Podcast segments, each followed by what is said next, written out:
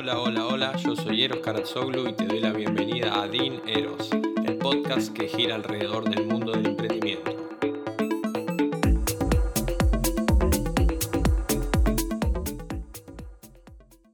Un nuevo día en el que salieron los datos de inflación por encima de lo estimado.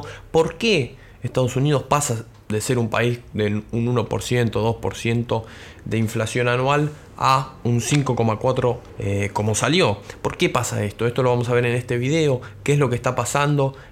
¿Qué está pasando dentro de la Fed? Que empieza a haber interferencias entre diferentes directores y internas. ¿Y qué está pasando con Bitcoin en este periodo inflacionario? ¿Cómo también tenemos que desempeñarnos nosotros para protegernos obviamente como inversores, para protegernos de la inflación. Todo esto vamos a ver hoy. Empezamos en primer lugar con el IPC 5.4 anual y para septiembre 0.4. Vemos que el estimado anual era 5.3, ahí eh, estamos por encima y lo mismo en cuanto a em, el mensual. 0.4 era 0.3 lo estimado. ¿Qué es lo que genera todo esto? Ya vemos una inflación de 5.4% cuando Estados Unidos siempre ha sido un país de un 1%, 2%, salvo en ciertos periodos cercanos a crisis. Empezamos a ver dentro de la Fed internas entre diferentes directores. Como sabemos, la Fed tiene diferentes directores. En este caso, Bostic nos dice, la alta inflación durará un tiempo y ya no es transitoria, como venían diciendo, como nos había dicho Powell hace un tiempo que la inflación iba a ser transitoria. Bostic parece romper con otros líderes de la Fed sobre la rapidez con la que se desvanecerá la inflación en Estados Unidos. Es probable que el mayor estallido de inflación estadounidense en tres décadas dure más de lo esperado y ya no debería considerarse como transitorio. El presidente de la Reserva Federal de Atlanta, Rafael Bostic dijo el martes que un fuerte aumento en los precios en 2021 vinculado a la pandemia se ha ampliado más allá de solo un puñado de bienes como habíamos visto automóviles y madera, y que no será breve. Los comentarios de Bostic marcan una especie de ruptura con el liderazgo del Banco Central de los Estados Unidos que ha sostenido, como habíamos mencionado, que el aumento de la inflación fue temporal. El presidente de la Fed, Powell, ha insistido durante meses que el aumento fue transitorio, reflejando en gran medida un aumento de la demanda reprimida después de que la economía se reabrió por completo. O sea, básicamente lo que nos estaban diciendo es, bueno, como reabrimos la economía, toda esa demanda que no hubo durante eh, la pandemia es lo que está generando esa inflación transitoria. Ahora, sabemos, vamos a ver, que esto no es así. La declaración más reciente del Banco sobre Política Monetaria también se refirió una vez más a los factores transitorios, aunque el propio Powell admitió recientemente por primera vez que es probable que la inflación se mantenga alta hasta bien entrado el próximo año. O sea, empezamos con una inflación transitoria, era lo que teníamos que decir, ahora mm, ya no es, ya no es tan transitoria, va a durar más de lo que esperábamos. Bueno, todo el, el speech que ya sabíamos que, que venían diciendo. Bostic dijo que él y su personal ya no se referirán a la inflación como transitoria. O sea, nosotros no decimos que es transitoria porque el episodio, entre comillas, actual de la inflación podría persistir bastante tiempo, como por ejemplo hasta el 2022 o más allá. Bostic señaló los cuellos de botella en curso y en algunos casos el empeoramiento de las cadenas de suministro, mediante los cuales las empresas adquieren repuestos y suministros, la política monetaria ya no juega un papel tan fundamental en esto. Ya no es simplemente subir las tasas para bajar la inflación. Tenemos todo un problema, que es lo que Bostic está diciendo, sobre una gran escasez, como por ejemplo chips de computadora, que hace que se eleven los precios, retrasan la producción y obligan a las empresas a cobrar más por esos productos. Entonces tenemos todo ese cuello de botella que nos está diciendo Bostic, que es un factor que tiene más peso ahora que simplemente la tasa de interés. La tasa de interés ya pasó, tendría que haberse modificado ya hace un tiempo, cosa que la Fed decía no podemos por toda la situación post pandemia. El peligro real, dijo Bostic, es que entre los consumidores y las empresas podrían llegar a esperar precios más altos a largo plazo si la inflación no comienza a disminuir en un futuro cercano. O sea, lo que nos está diciendo es mayor peligro es que la gente empiece a perder la credibilidad. que la gente deje de creer, que nosotros perdamos la credibilidad. La gente empieza a creer que va a haber mayores precios. eso hace que se genere una espiral eh, más rápido. Porque, bueno, si yo sé que de acá a un tiempo va a haber más inflación, todo lo que tenga que consumir, lo voy a consumir ahora. De hecho, eso es lo que están diciendo con todo el tema de las compras eh, navideñas y de fin de año. Te están diciendo, compra ahora porque va a haber más inflación. Vemos otro artículo, los precios al consumidor de Estados Unidos superan el pronóstico debido a que la inflación afecta a la economía. El IPC aumentó un 0.4 como hemos mencionado y un 5.4 anual. Los mayores costos de la comida y vivienda impulsaron los precios al alza. Los precios pagados por los consumidores estadounidenses aumentaron en septiembre más de lo previsto, ya lo hemos mencionado, reanudando un ritmo de crecimiento más rápido y subrayando la persistencia de presiones inflacionarias en la economía. Ya tenemos, empezamos a ver ya no es transitorio, empezamos a ver eh, persistencia, ciertas palabras que te van dando indicios de cómo viene la mano. El índice de precios al consumidor aumentó 0.4 desde agosto, según los datos del Departamento de Trabajo publicados el miércoles, o sea, hoy. En comparación con hace un año, el IPC subió un 5.4, igualando la mayor ganancia anual desde 2008. 2008, crisis. O sea, estamos en un nivel similar, nos está diciendo. Eh, excluyendo los componentes eh, volátiles de alimentos y energía, la denominada inflación subyacente aumentó un 0,2 con respecto al mes anterior. O sea, lo que nos están diciendo, hay mucho de alimento y energía. ¿Por qué? Por toda la crisis energética que hay. Y eh, bueno, los alimentos siempre son los, los primeros en, en pegar esa subida. Una combinación de desafíos de envío sin precedentes, cuello de botella que mencionábamos antes, escasez de materiales, altos precios de las materias primas y un aumento de salarios ha elevado drásticamente los costos para los productores. Ahora, ¿qué es lo que pasa? Que aumenten los costos para los productores estos costos no lo pagan los productores, lo paga el consumidor. Entonces todo eso se va derivando hasta el consumidor. Muchos han transferido, es esto, parte de esos costos a los consumidores, lo que ha provocado una inflación más, persistente de lo que muchos economistas, incluidos los de la Fed, eh, habían anticipado. El repunte de crecimiento de los precios observado el mes pasado reflejó un aumento de los costos de los alimentos y de la vivienda. Mientras tanto, las medidas de autos y camiones usados, ropa y pasajes aéreos se enfriaron. Las acciones estadounidenses abrieron al alza mientras el rendimiento de los bonos del Tesoro a 10 años disminuyó. Las estimaciones eh, la estimación mediana de una encuesta de Bloomberg a economistas pedía una ganancia mensual del 0.3. Bueno, eso no es importante. Y bueno, acá se mete por cada, cada uno de los rubros que ya no es relevante. Tenemos uno nuevo, la inflación repuntó en septiembre. Esto significa esto es lo que significa para los planes de reducción gradual de la Fed. Tenemos un poco más de lo que ya hemos mencionado. La inflación no va a desaparecer. Se generan internas dentro de la misma Fed. Parte, directores de la Fed dicen, bueno, no podemos seguir diciendo de que esto va a ser transitorio porque no es transitorio. Y eso significa que es probable que los planes de reducción de la Reserva Federal sigan bien encaminados. Eh, ahora, ¿qué es lo importante en esto, porque estamos viendo todo un contexto de inflación y vemos que, por ejemplo, con este artículo, los beneficios del Seguro Social aumentaron un 6% en 2022. Aumentarán. El mayor aumento en 40 años. O sea que venimos con una, una emisión monetaria infernal, que era lo que veíamos en el gráfico. Venimos con una inflación infernal, que es lo que venimos viendo. Y aún así todo esto se sigue regalando plata, se sigue tirando plata Beneficios, beneficios del seguro social aumentarán un 6%. ¿Por qué? Porque te dicen que como aumentó la inflación te vamos a aumentar eh, los beneficios del seguro social. Los estadounidenses jubilados que cobran el seguro social están a punto de obtener el mayor aumento en 40 años. Un aumento del 6% en sus pagos mensuales a partir de enero. Esto es gasto público. ¿Cómo se financia el gasto público? con inflación, con deuda o con impuestos. Así que uno de esos tres caminos tenés que elegir para financiar todo el déficit de Estados Unidos. Tenemos inflación, el nivel de deuda está a niveles estratosféricos y el nivel de impuestos, bueno, Estados Unidos dentro de todo sigue siendo un país que los impuestos, eh, si bien con la administración de Biden están intentando eh, tocarlos y aumentarlos, es un país a comparación del resto del globo que no suele tener unos impuestos muy altos.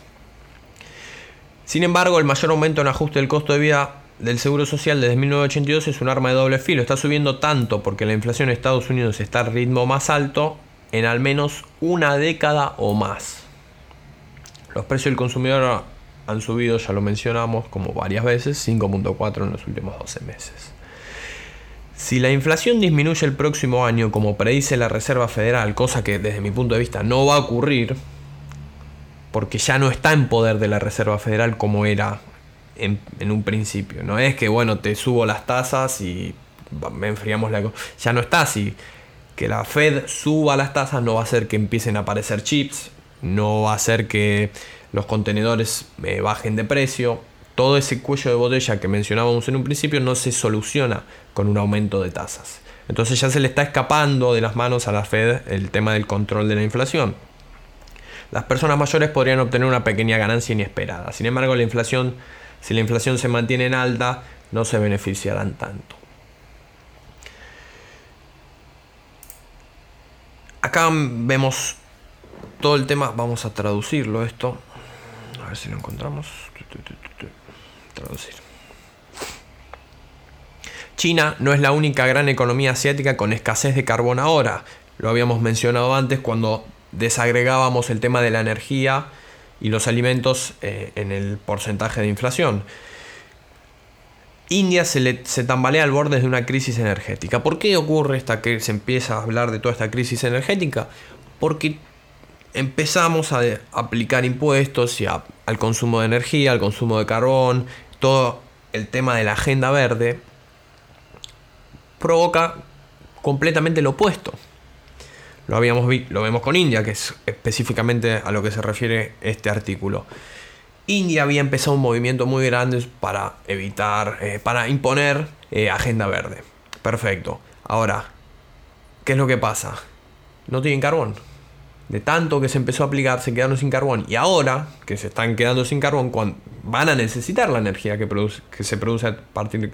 La energía no la disminuyeron. O sea, dijeron, bueno, sacamos el carbón, o empezamos a aplicar ciertos impuestos, energías verdes, pero ¿con qué lo complementamos? ¿Qué tipo de energía vamos a usar? Y ahí es donde fracasaron, porque no tenían con qué cubrir esa, em, esa cantidad de energía. No tenían otra fuente que vos decís, bueno, una fuente eh, verde para cubrir todo eso. Entonces, ¿qué es lo que pasa?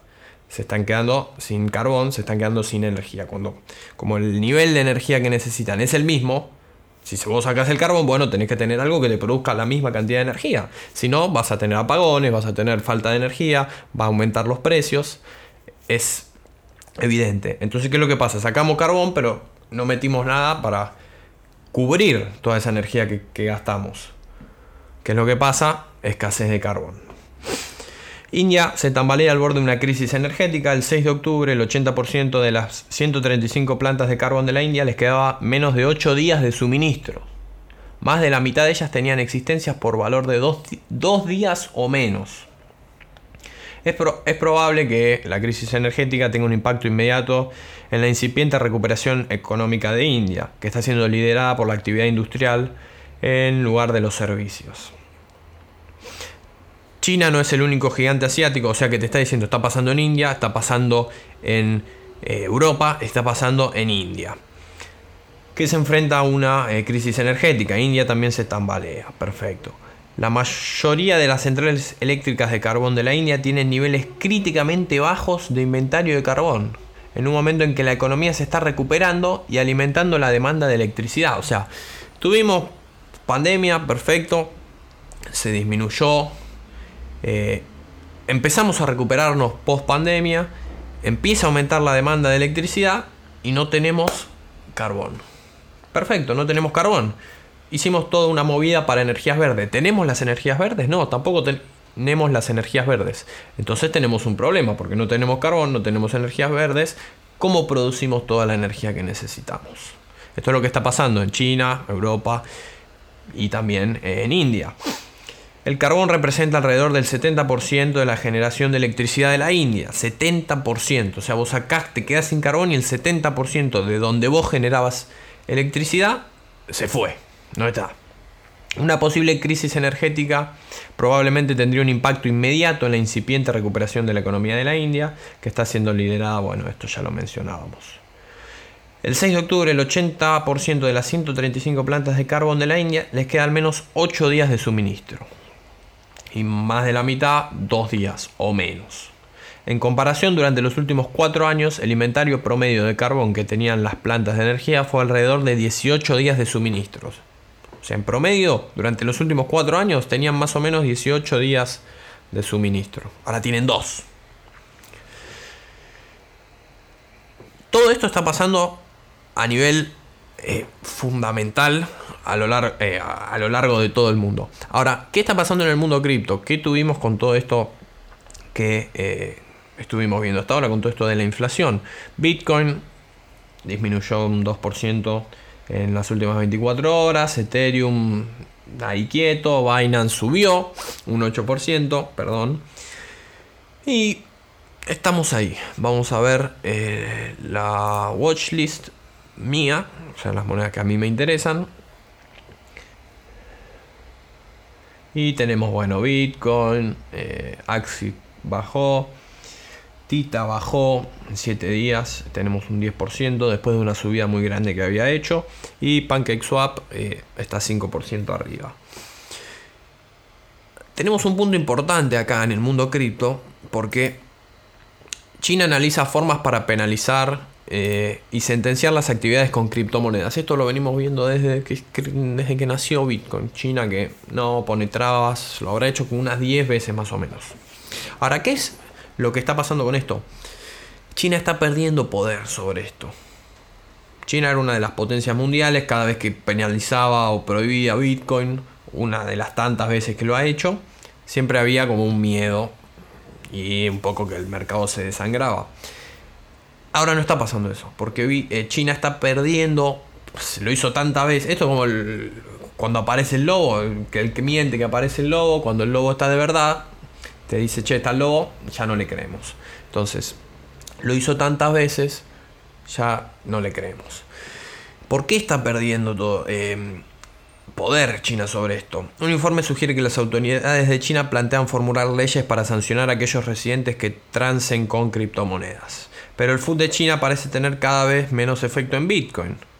Ahora, este es el punto clave y esto es lo que vamos a ver por qué ocurre esto. Porque cada vez parece que al mercado le importa menos China. Las medidas de represión china en contra de las monedas digitales parecen eh, no tener fin después de que el Banco Central de China declarase ilegales todas las transacciones con criptomonedas. Un informe este lunes sugiere que las autoridades locales están buscando formas legales para sentenciar las actividades relacionadas con dichos activos. O sea, básicamente lo que estamos viendo es que ya el mercado está preocupado por otras cosas. Ya hay adopción, tenemos un montón de adopción en cuanto a empresas, países, y como que ya el mercado al estar ganando tanta adopción, eh, ya no, sé, no nos importa tanto lo que estén diciendo en China. China tenía una gran eh, cantidad de mineros que se han mudado, se han ido a Estados Unidos principalmente, entre otros países.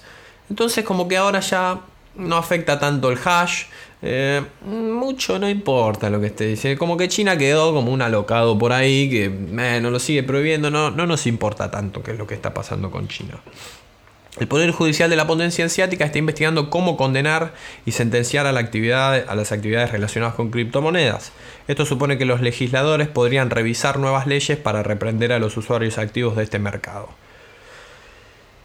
El punto clave que tenía China era sobre los mineros. Ahí, por eso es donde está donde perdió poder, porque los mineros se fueron, ya está, ya no eh, todo el poder, todo el la manera de apretar, por decirlo de alguna manera, el mercado era a través de apretamos los mineros. Entonces se asustan eh, y generamos miedo. ¿Qué pasa? Ahora los mineros no están. Vos lo prohibís y no tenés ninguna ninguna afección sobre el mercado. No, no, lo afectas de ninguna manera. Tanto al punto que Binance eliminará el yuan chino de su plataforma P2P a partir de diciembre. Binance está diciendo, bueno, ¿sabes qué es lo que diga China? No me importa. Sacamos el yuan chino, Y cada vez China se está quedando más fuera de lo que es el mercado cripto, a diferencia de otros países, los países más inteligentes, que tratan de atraer toda esta nueva tecnología. Siempre tienen los países que van a ir en contra, que en realidad van en contra pero no lo pueden controlar, como China. Lo podía hacer en cierto momento, después todo esto fue mutando, el mercado se fue autorregulando y China ya tiene poco poder sobre esto. O menos poder, si se quiere, sobre esto que lo que tenía hace unos años. Entonces, tenés que tratar de ser un país de los que, no de los que prohíbe, porque es como tratar de agarrar agua así con las manos, se te escapa, se te va yendo. Y eso pasa con todas las restricciones a nivel estatal. Siempre las personas van un paso adelante, entonces todo esto va mutando, China pierde poder y los países inteligentes van a ser los que capten toda esta tecnología, no que la prohíba, porque la gente lo va a seguir usando, eh, los mineros se van a ir a otro lado, entonces si vos querés potenciarte como país, lo que tenés que hacer es atrapar toda esta tecnología, como por ejemplo El Salvador. Fácil, claro. Binance eliminará el yuan chino. Eh, Binance está adoptando más medidas para cumplir con las restricciones de criptomonedas en China continental.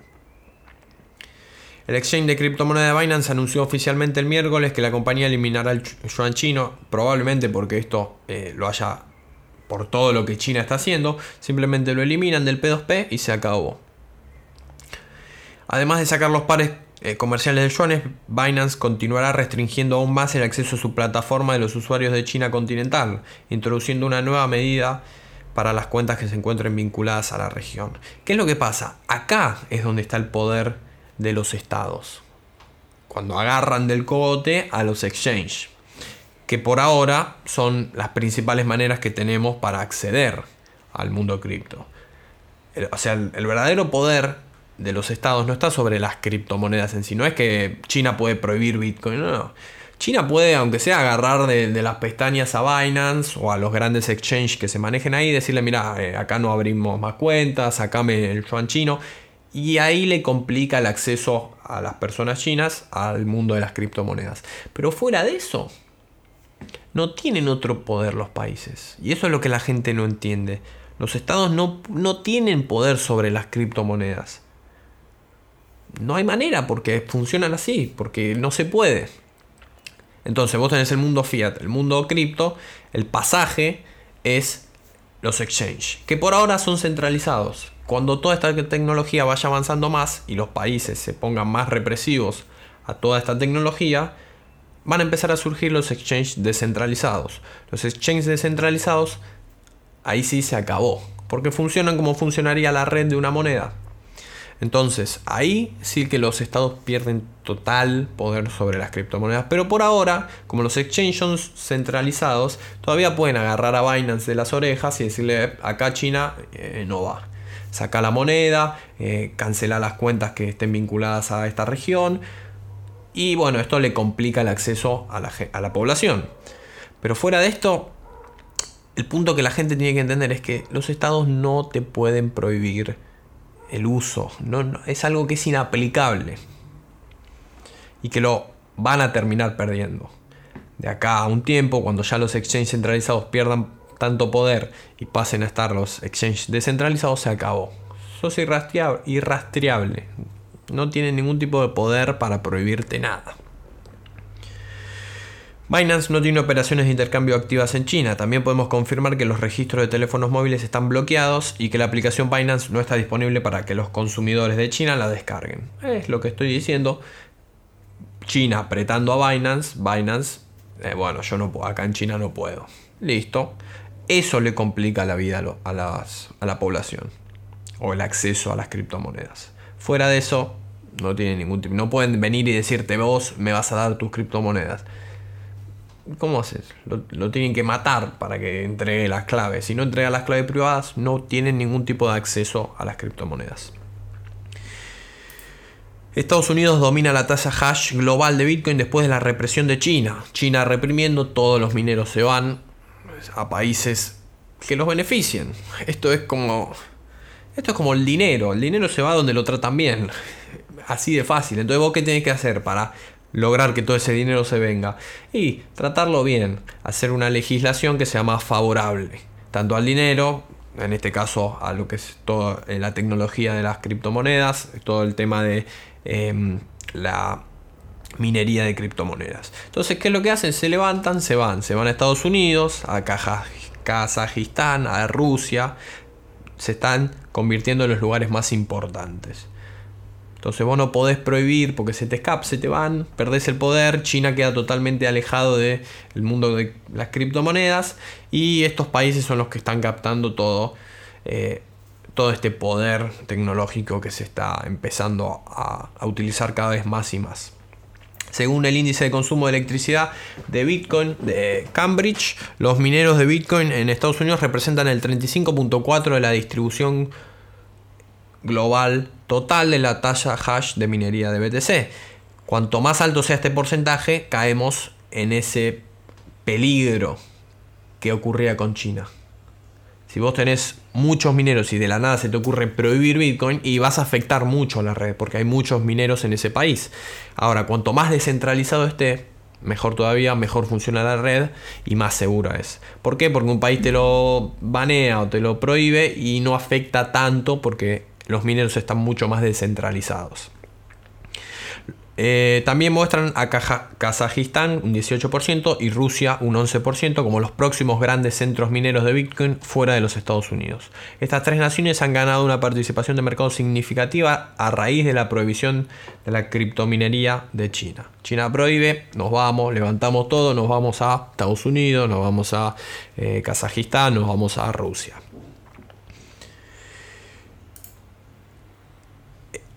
Punto clave en cuanto a la adopción de Bitcoin, según una empresa de investigación CFRA, el ETF de futuros de Bitcoin probablemente se retrasará hasta 2022. Estaba todo el tema del ETF de Bitcoin. Eh, tenían hasta el 18, si no recuerdo mal, para emitir una aprobarlo o no aprobarlo o pedir una prórroga. Desde mi punto de vista se va a pedir una prórroga. Mm, eh, están con otros temas más importantes antes que el ETF de Bitcoin, como el tema de inflación, el tema de eh, los cuellos de botella, todas esas cosas. Desde mi punto de vista van a pedir un, em, una prórroga y lo verán más adelante. Aunque cada vez se hace, eh, la presión es mayor para que se apruebe el ETF de Bitcoin. El ETF de Bitcoin, si se aprueba, va a permitir que muchísima... Fondos de pensión, grandes jugadores entren a Bitcoin. Pero bueno, por ahora estamos dentro del plazo para aprobar o no aprobarlo o pedir prórroga. Veremos qué es lo que, lo que ocurre. Eh, y eso es todo lo que. Mm, eso es todo lo que tenía para decir en cuanto al tema de la inflación todo lo que hemos visto se está empezando a descontrolar cada vez más. Transitorio, ahora ya no es tan transitorio. Eh, tenemos que ver qué es lo que va pasando. En cuanto a qué es lo que tenemos que hacer como inversores para protegernos de la inflación, eh, me preguntan a mí, yo compro Bitcoin. Bitcoin, oro, eh, activos físicos reales. Bitcoin, oro, plata, esas cosas. Nada que sea acciones, eh, se infla, lo infla la Fed. Eh, nada que esté eh, manipulado. ¿sí? Así que activos reales. Espero te haya gustado. Nuevamente te invito a que te suscribas, des like y nos vemos la próxima con un nuevo video.